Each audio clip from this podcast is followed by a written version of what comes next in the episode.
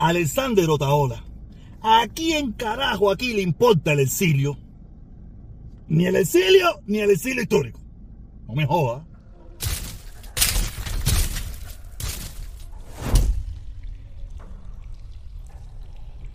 Oye, caballero, de verdad que esto, esto no, no- no tiene nombre, esto no tiene nombre. Quiero decirle que yo había hecho ya el video, pero después que lo había hecho, me di cuenta de que el tema más importante que yo quería hablar en el día de hoy, no lo pude, no lo había hablado. Me doy cuenta después que terminé, que lo edité, dije, ay, pero mira, se me olvidó hablar.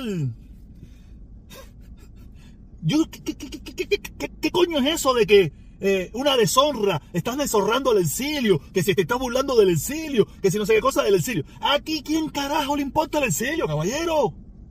¿A quién carajo le importa el exilio? Dejen la bobería y la tontería esa ya del exilio, que si te están burlando del exilio. si están yo, yo quiero hacerle, yo no, no, no puedo entender bien si me están hablando del exilio histórico, ¿de qué me están hablando? En primer lugar, aquí la gran minoría, minoría, minoría son exiliados. Aquí la gran mayoría, mayoría, mayoría son refugiados. Ahora, mira, aquí se ha puesto de moda los exiliados. Hace ahora, después que se acabó la ley de pie seco, pie mojado, y que los cubanos que se han presentado en la frontera, o que se han presentado en las playas, en las costas, donde se han presentado, tienen que pedir asilo político. Porque ya no existe la ley de pie seco, pie mojado. Pero aquí no hay, aquí no hay casi, aquí no había casi exiliados. Aquí los exiliados eran un buchito. No, pro- probablemente no llegaba ni al 1% de la migración cubana, o de, lo- o de los cubanos que están fuera de Cuba. No llega al 1%.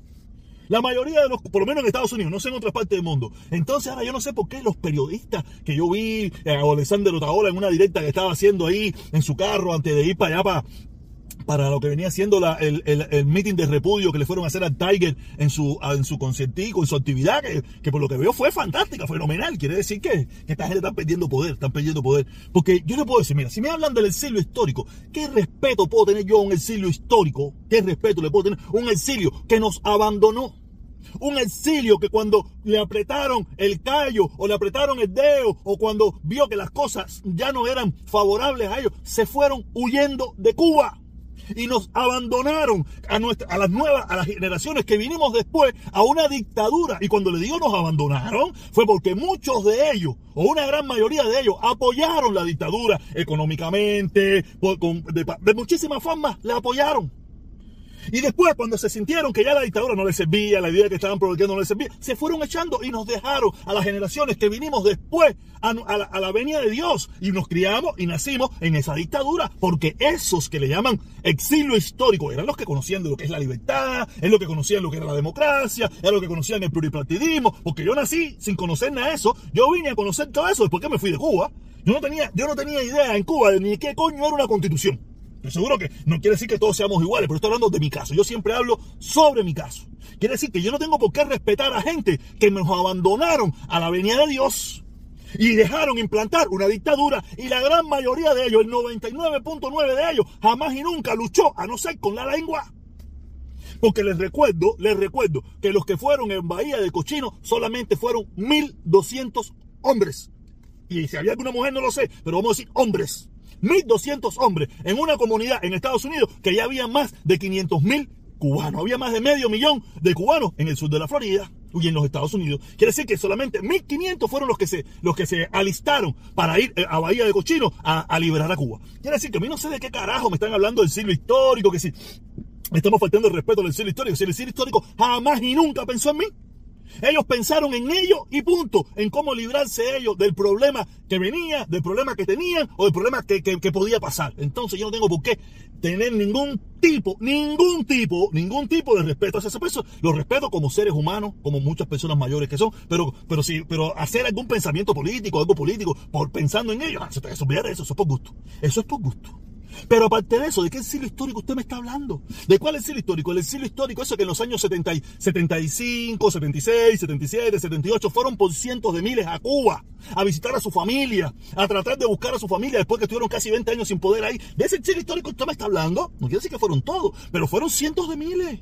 Y fueron a Cuba ya a vacilar, a ver a su familia, a enriflarse, esto, lo otro. ¿De ese exilio histórico usted me está hablando? Yo, no lo veo mal que lo hayan hecho, solamente quiero ponerle varios puntos para que usted entienda de qué, de qué eh, tontería me están hablando el Alessandro Taola, el periodista ese que estaba hablando con una muchacha peruana, que estaba hablando con una muchacha peruana, no, que mira, que eso es una ofensa al exilio, ¿qué ofensa al exilio de qué hacer? eh? Si ese exilio siempre nos ha ofendido a nosotros, las nuevas generaciones que hemos llegado aquí, nunca nos han aceptado, nos han criticado, siempre ese llamado exilio histórico criticó a los que vinieron después en los 80 y le decían que eran delincuentes, que eran gente de la revolución, después criticaron a los que vinimos en los 90, que si eran eh, balseros, y después han seguido criticando. ¿Cuál es? ¿Cuál es? ¿Cuál es el amor ese? ¿Cuál es el sentimentalismo a personas que, ningún, que jamás y nunca nos aceptaron porque ellos se sienten que son los verdaderos exiliados? De mentira, que no lo son. Que son los verdaderos exiliados porque se fueron, porque... ¿Qué cosa? ¿De qué? Ustedes son de los, como decía aquel periódico antiguo que había aquí en Miami, y siguen llegando. O los que le pisaron el callo. Vamos, vamos, vamos a la verdad, vamos a la historia. El problema es que aquí hay mucha gente joven, no, no periodista, porque aquí ninguno de esa gente es periodista ni nada por el estilo. O muy poquitos, dos o tres son los únicos periodistas. Los demás son unos hablamierdas igual que yo, que se ponen ahí a hablar y a, y a buscar palabritas altisonantes para pa, pa, pa, pa llegar a las fibras y no sé qué. Que no tengo que respetar a nadie, ¿sí? a mí nadie me respeta a mí, porque ¿cuál es el respeto? ¿Cuál es el respeto? El respeto a personas que no me respetan. No tengo por qué respetar a nadie. Vamos a dejar la guarachita allá, vamos a dejar la bobería allá. Yo le iba a decir que yo, este, este video, este video, creo que lo dije al principio, no sé si lo dije al principio. Sí, sí, lo dije al principio. Oye, antes que se acabe el video, quiero saludar a dos, dos camioneros que estuvieron hoy en mi trabajo y que, que me reconocieron, me reconocieron. O sea, dice, coño, yo, yo te escuché esa voz, tú no eres fulanito de tal. Y yo, sí, sí, yo mismo, ahí, ahí estuvimos hablando, estuvimos conversando. Oye, mis hermanos, saludos, te lo dije que le ibas a, lo iba a mencionar. Eh, ahí escríbeme en los comentarios, ahí, oye, saludos tú también. Oye, nada, es lo que quería decirles, que se dejen de bobería y de sentimentalismo, están buscando mm, alar la cuerda por, por, por, por algunos lugares que no, que no, no. Que nadie respeta a nadie. Pero aparte, Alessandro Taola, usted es el primero que ha sido un fuerte respeto en este exilio. Se recuerdo que usted bien, usted era demócrata, usted era, usted era usted era obamista, usted estaba Donald Trump, usted estaba Marco Rubio, usted, usted viajaba a Cuba, usted hacía todo eso. Usted tiene todo el derecho de hacer en su vida lo que le da la gana, de cambiar las veces que quiera. Pero coño, no cuando te conviene. No cuando te conviene me habla del exilio histórico y de ofender al exilio. No, si tú eres el primer descarado por las tapas hay en este pueblo, para tú no hablarme a mí o decirle aquí a la gente que hay que respetar el exilio. Vamos, Taola, y todos los que te hacen el coro, váyanse, váyanse a hablar mierda a otro lado. Usted podrá engañar a un poco de gente aquí que no sabe ni carajo de lo que está hablando. Que lo que ustedes dicen, siendo la estupidez más grande del mundo, es lo que ellos le hacen caso. Pero a mí, yo soy un maestro en esto. Yo soy la escuela, la enciclopedia. Es duro. El protestón cubano. Suscríbete. Vamos para arriba.